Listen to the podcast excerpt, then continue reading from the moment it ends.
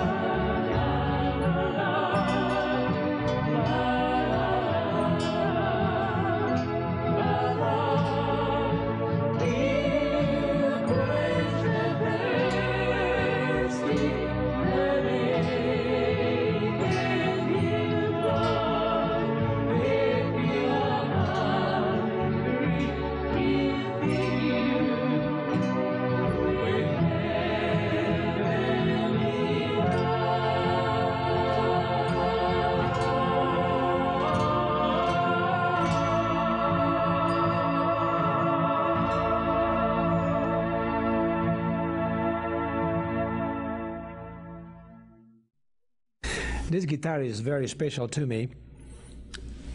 It belonged to my mother, and it's a guitar I learned on. It really has a lot of hours of practice and, uh, and the hands of all of us as siblings uh, in our family. And uh, so I love classical guitar. It's the guitar I grew up playing. And through the years, I have gone through many uh, countries around the world and have learned different types of melodies and so forth.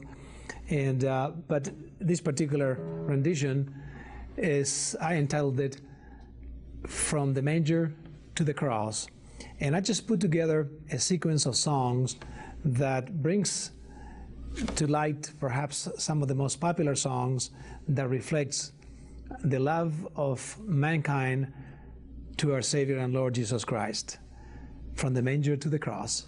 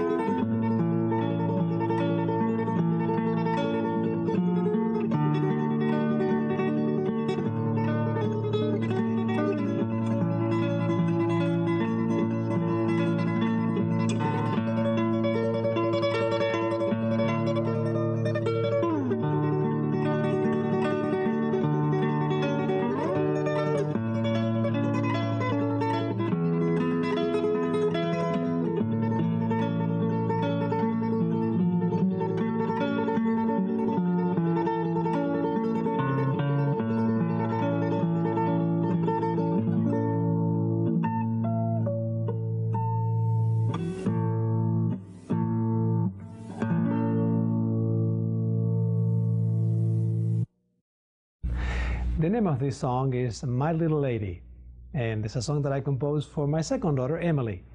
And uh, Emily, a very uh, wonderful girl, uh, she uh, is a very, very sweet girl, uh, very um, uh, much of a perfectionist in so many ways. I remember when she was little, she wouldn't go to church unless her shoes matched her dress. I mean, she was uh, just at the age of three or four, she always had to have things that matched. So she was a very uh, wonderful, uh, uh had a wonderful eye for for coordinating things and, and seeing things that looked nice and pretty. And she's still that way today. She's uh, a very much of a, a lover of, of, of, beauty and, and the things that are right. Um, Emily, of course, uh, also like Natalie, grew up in Hawaii, and also she knew how to swim before she knew how to walk. And uh, she loved horses and still does, and both of my girls do. Uh, then also she moved on to her schooling and to university and uh, uh will become a teacher soon. And she's uh, expecting her second grandson. So we are looking forward to that bundle of joy when he comes and bless us with, with that beauty. Uh, Emily is a person that uh, loves the Lord, and, and I'm so proud of that. And she wants to share that with many. And so we are grateful to our God for the love and, and the joy that our girls have brought home. And so this song uh, reflects my love and affection for Emily, my little lady.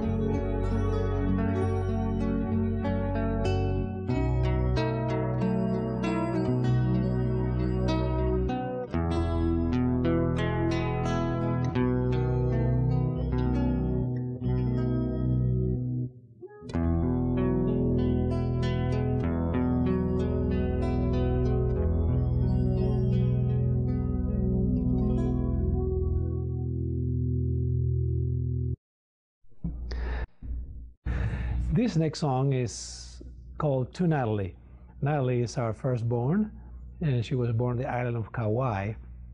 Natalie knew how to swim before she knew how to walk, literally. And uh, uh, a girl that uh, developed a great love for life and, and uh, very energetic. Uh, I remember when she was very young, uh, she had a, a, tremendous desire to be on the ocean and, and to do things, to ride horses and, and to be on swings and always very, very active. And, and st- still is today. And, but as I think of her life, uh, she had a great sense of humor when she was little and uh, used to entertain us quite a bit uh, with her uh, uniqueness uh, and some jokes that she, she used to uh, crack on us. And so we remember Natalie with a good deal of love. And as I think of her development, then going to, to school, I remember the first day I ever took her to school. And I remember preparing for her a huge lunch when she went out there and opened all this food in the picnic table for lunch. Everybody was looking at her, but she was a, a, a bundle of joy and, and, and, energy. Then went on to uh, academy and to university. Now she's a teacher, uh, very beloved by her uh, students, and uh, much love for by all of us. And uh, so we, of course, uh, see her develop, married. Now she has given us our first grandson. So as I think of Natalie, also I'd like you to think of, if you have a daughter, of her. And so I hope you enjoy this song to Natalie.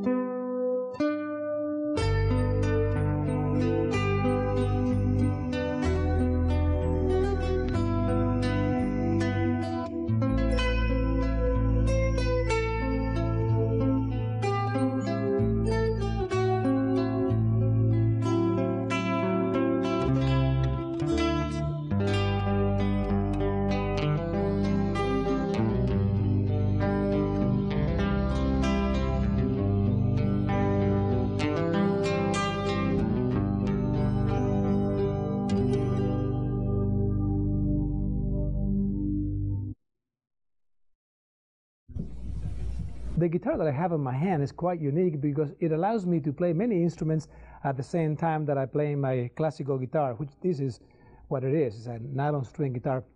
And uh, so that's why you heard some of the bass and, and other instruments behind the songs that I was playing. And I was doing that myself. And by, by the way, this is the fellow that helps me doing these things. This is my brother. He comes from Uruguay. He doesn't speak any English. Hey, say something. Buenos días. See, I told you. Well, the name of the song is called The Chase. We have chased many dreams in life, and sometimes we can't find them because we chase the wrong dreams. The only dreams that are worth chasing is really finding our Lord and Savior Jesus Christ. And by faith, we find the things that sometimes we cannot see with our pure eyes.